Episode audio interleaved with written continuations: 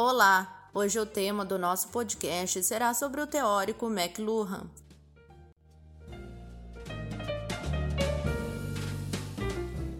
Vida e carreira.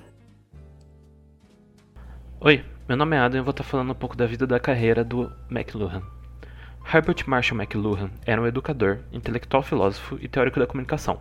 Ele era filho de um corretor de imóveis chamado Herbert Ernest McLuhan e uma professora e atriz chamada Elsie Naomi. Aos 4 anos de idade, ele se mudou com seus pais para a capital da província de Manitoba, onde cresceu e frequentou a Kelvin Technical School. Ele iniciou sua formação no curso superior de engenharia, mas acabou se formando em bacharel de artes no ano de 1933 na Universidade de Manitoba, no Canadá, quando ganhou a medalha de ouro na Universidade em Artes e Ciências. Um ano após isso, ele ingressou no mestrado em literatura inglesa na mesma universidade. E no outono de 1934, ingressou na Universidade de Cambridge, onde teve contato com especialistas em literatura inglesa. No ano de 1936, ele se formou e também acabou se tornando professor assistente na Universidade de Wisconsin, Madison, em 1940, ele se formou mestre e em 1942, doutor, com a tese O Lugar de Thomas Nash no Aprendizado do Seu Tempo. Ao mesmo tempo em que estudava em Cambridge, McLuhan deu os primeiros passos para a conversão no catolicismo em 1937. Foi devoto durante sua vida inteira e teve religião como assunto privado. Chegou a dar aulas em escolas católicas de alto nível. De 1937 a 1944, ele lecionou inglês na Universidade de St. Louis Lá, foi orientador e amigo de Walter J. Ong. Ong veio escrever sua dissertação de doutorado sobre a influência de McLuhan e futuramente torna-se uma, uma autoridade em comunicação e tecnologia. Ainda em St. Louis, ele conheceu a professora e aspirante atriz Corinne Lewis, com quem se casou em 4 de agosto de 1939. Passaram dois anos em Cambridge enquanto McLuhan desenvolvia sua tese de doutorado.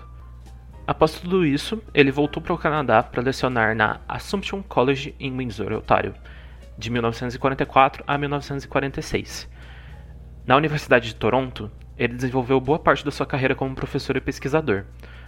Já nos anos 50, McLuhan começou o seminário sobre comunicação e cultura, ainda na Universidade de Toronto. Com isso, a sua reputação foi crescendo e ele recebeu um grande número de ofertas de outras universidades. E para manter ele, em seus quadros, a Universidade de Toronto criou o Centre for Culture e Tecnologia, Centro de Cultura e Tecnologia, em 1963. O que não adiantou muito, porque na década de 1960 ele se mudou para os Estados Unidos e foi professor na Universidade de Wisconsin. A experiência proporcionada pelo contato com jovens de uma cultura diferente criou em McLuhan a necessidade de compreendê-la, aguçando seu interesse pelo trabalho teórico. Então McLuhan foi nomeado para a cadeira de Albert Schweitzer em Humanidades na Universidade de Fordham, Bronx, Nova York, entre 1967 e 1968. Durante sua estadia na Fordham, ele foi diagnosticado com um tumor benigno no cérebro, que fora tratado com sucesso. Assim, ele retornou para Toronto, onde ele lecionou na Universidade de Toronto e viveu em Beechwood Park. Junto com sua esposa, eles tiveram seis filhos: Eric, Mary, Teresa, Stephanie, Elizabeth e Michael. Os custos para manter uma grande família fizeram com que McLuhan aceitasse palestrar e fazer consultas em grandes empresas como IBM e AT&T. Em setembro de 1979, ele sofreu um derrame que afetou sua fala. A Universidade de Toronto tentou fechar um seu centro de pesquisa logo após ele ter o derrame, mas houve protestos. Mais notável foi feito por Woody Allen. McLuhan acabou nunca se recuperando do derrame e faleceu enquanto dormia, em 31 de dezembro de 1980.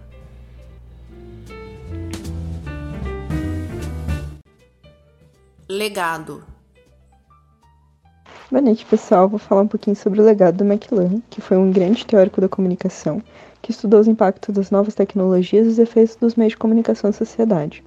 Ficou muito famoso por ter vislumbrado a internet quase 30 anos antes do seu surgimento e também por ser autor de livros como O Meio é a Mensagem e Os Meios de Comunicação como Extensões do Homem. Em seus estudos, ele desenvolveu uma série de, de conceitos que alcançaram grande fama e têm sido revisados por pesquisadores da comunicação até os dias de hoje. Uma das suas maiores teorias é a teoria da aldeia global, onde ele desenvolve uma ideia de um mundo interconectado por mídias de massa que, que forjariam uma cultura global, que é uma concepção diretamente relacionada ao conceito de globalização, que é algo que cresce cada dia mais. As opiniões sobre os conceitos que cunhou se dividem muito.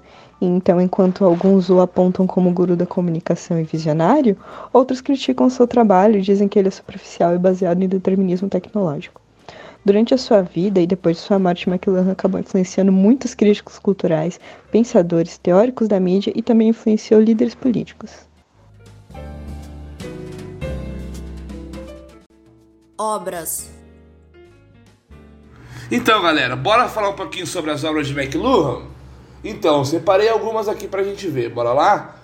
Começando com a obra The McNalbride, foi seu primeiro livro onde, onde McLuhan apresenta um crítico, onde ele interpreta anúncios publicitários como romance coletivo da sociedade. Este artigo procura destacar a publicidade quanto ao método de análise desenvolvido por McLuhan.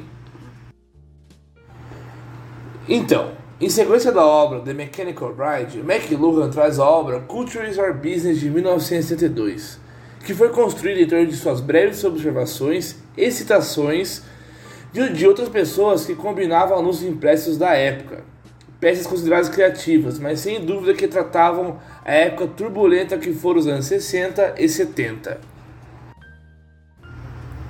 Agora vamos falar um pouco mais sobre mais uma obra de McLuhan, The Global Village, que foi publicada em 1992 após a morte de McLuhan, que contou com a participação de Bruce Powers, aonde explorava as novas leis da mídia, tais leis que veio para promover uma colisão dramática entre os pontos de vista. O primeiro ponto da obra é baseado no espaço visual, que fala sobre como a mídia impressa preserva a percepção linear e quantitativa, características do mundo ocidental.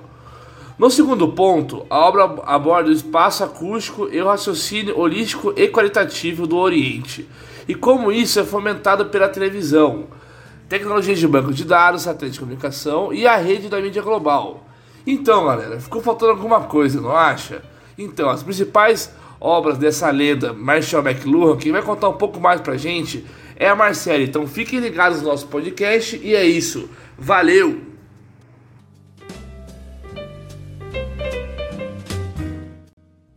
Conceitos e críticas gerais. Boa noite a todos, boa noite professor. Eu sou a Mariana e agora eu vou falar um pouco sobre os conceitos criados por McLuhan. Antes da gente falar das suas obras em si, a gente tem que entender que McLuhan ele estava muito interessado em entender os efeitos que as tecnologias tinham. O McLuhan ele foi influenciado pela escola de Frankfurt, assim como a maioria dos teóricos da época. Porém, ele criticava os pensamentos da escola e até mesmo defendia a influência dos meios de comunicação no público. Ele vai criar o termo o meio é a mensagem, onde ele vai dizer que os meios de comunicação eles são tão importantes que eles deixam de ser apenas o canal transmissor e passam a ser mais importantes do que a própria mensagem. De uma maneira mais simples, não importa o que eu quero dizer ou comunicar, e sim aonde eu vou dizer essa mensagem. A mensagem, assim, passa a ser então o meio, o local em que vou me comunicar. De acordo com McLuhan, os meios de comunicação eles vão se tornar tão importantes e presentes na vida das pessoas que vão passar a ser como parte de seus corpos. Como, por exemplo, os celulares. Hoje em dia, as pessoas não sabem fazer mais nada sem seus celulares e consideram como enlouquecedor a ideia de ficarem sem seus celulares e internet, mesmo que seja por meia hora. Ou seja, de acordo com McLuhan, os meios são um elemento determinante para a comunicação este tendo um papel importante na maneira como ele afeta e interfere na sociedade. Portanto, não existe mensagem sem o um meio. Ele transforma o conteúdo que carrega. Como, por exemplo, a experiência de se ver uma notícia na televisão é totalmente diferente de você ver uma notícia pelo celular. Na TV, você vê apenas a notícia que um canal te apresentou. Enquanto celular, você tem acesso a várias fontes, versões e interpretações diferentes daquela mesma notícia. Em seguida, iremos falar sobre a galáxia de Gutenberg. Neste livro, McLuhan ele fala que a cultura estava começando a se tornar algo global e que estava afetando a maneira como as pessoas pensam. Outro ponto importante era que a cultura escrita estava sendo superada pela oral, ou seja, a da TV e do rádio. Mas como as culturas estavam fazendo isso? Com a evolução da tecnologia, a mídia impressa ela passou a ser trocada e substituída pela mídia digital. Ou seja, as pessoas estavam migrando dos jornais e revistas para a televisão e o rádio, que estavam começando a assumir uma proporção mundial na época, criando a possibilidade de irmos de um meio para o outro e nos comunicarmos mais fácil e rapidamente. Um exemplo que podemos dar em relação aos tempos atuais é como estamos migrando das televisões para os celulares, que nos possibilitam uma diversificação ainda maior da comunicação já que temos acesso para nos comunicarmos com pessoas de outros países. Na teoria de McLuhan, as pessoas agora podiam ver e ouvir notícias, séries, filmes de outros países também. Agora eu vou falar um pouco da aldeia global. Para entendermos ela, precisamos saber o momento histórico que o mundo estava passando. Ela começou a ser desenvolvida nos anos 60, durante a corrida espacial entre os norte-americanos e os soviéticos. Basicamente, em 1957, os soviéticos lançaram o primeiro satélite ao espaço, evolucionando os meios de comunicação e transmissão. Agora não há mais barreiras e limites na comunicação. Para McLuhan, isso fez com que o mundo parecesse pequeno, uma vez que agora todos poderiam falar com todos e as mais insignificantes e toscas notícias poderiam ter um alcance mundial, parecendo que o mundo é uma pequena aldeia. O McLuhan, ele diz que um dia os computadores iriam interligar e conectar as pessoas. Isso foi numa época que os computadores nem tinham tanto alcance assim. Mas hoje em dia podemos provar com a globalização e a internet que sim, ele estava certo. Ele cria assim a ideia de um mundo interconectado por mídias de massa, que forjariam uma cultura global. Como, por exemplo, o que estamos vivendo agora no século XXI. Para finalizar os conceitos, eu irei falar sobre os meios quentes e os meios frios de McLuhan. Para McLuhan, cada mídia e meio tem suas próprias características e particularidades. Cada um tem seus prós e contras. Por isso é importante que a gente separe elas para poder entender cada uma de acordo com sua particularidade. Como, por exemplo, a maneira como absorvemos uma informação através de um livro é diferente de quando absorvemos essa mesma informação em um celular. Assim, ele propõe o conceito de meios quentes e meios frios. Os meios quentes para McLuhan são aqueles que não exigem uma grande participação do público. Mas como assim?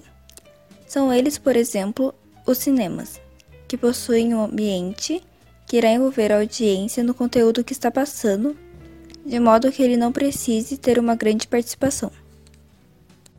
Já os meios frios são aqueles que exigem uma maior participação. Você precisa prestar atenção e se concentrar para participar deste meio. São eles, por exemplo, a televisão, os cartoons, desenhos e seminários.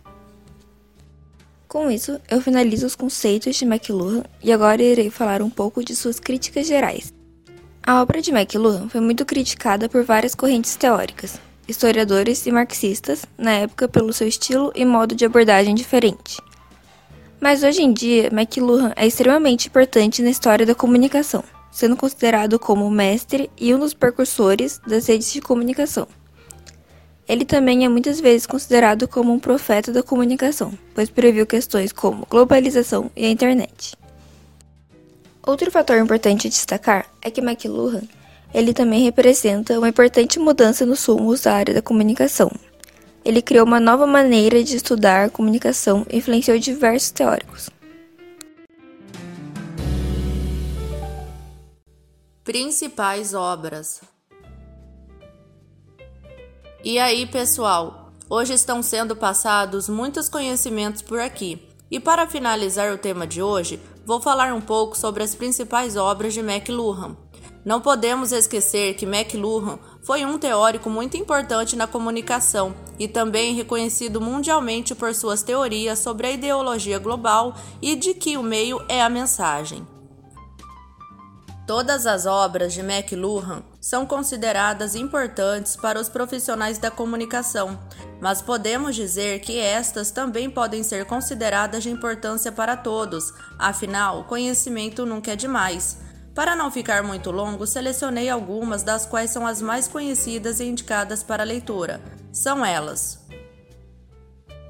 Os Meios de Comunicação como Extensão do Homem, lançada em 1969. Onde fala sobre a história da civilização e como os meios de comunicação sempre a impactaram. Foi uma projeção para o futuro, em que foi analisado como os meios de comunicação se comportam como uma extensão do homem. Nesta obra, muitas coisas que foi proposto se tornou realidade por causa da comunicação digital e tecnológica na contemporaneidade. O meio é a mensagem, lançada em 1967. Esta foi uma das obras de teoria mais clássica da comunicação, onde foi falado sobre a circulação da informação e seus efeitos físicos nas pessoas. Nela foi levantada questões de propagandas políticas e ideológicas. Por último, a Galáxia de Gutenberg, na qual McLuhan analisa toda a cultura escrita da humanidade desde os primórdios das civilizações mostrando na obra como os textos podem ser verbalizados para conseguir atingir assim um número maior de pessoas através dos veículos de comunicação daquela época, em que era a rádio e a televisão. Já hoje em dia, com a internet, seguimos uma comprovação desta obra, em que a afinidade de canais no qual um conteúdo pode ser adaptado. Esta obra de McLuhan pode ser transformada em um roteiro para vídeo do YouTube ou em um podcast para as plataformas de streaming de áudio. Por exemplo, aí que vemos como um produto pode atingir muitas pessoas e em diversos meios da comunicação. McLuhan era considerado um visionário. Para concluir, o meio é a mensagem e nós vivemos em uma aldeia global. O teórico compreendeu isso em uma época muito distante da qual estamos hoje, onde os meios de comunicação eram infinitamente menores que agora. Espero que tenham gostado do tema do nosso podcast de hoje sobre o teórico McLuhan. Até breve!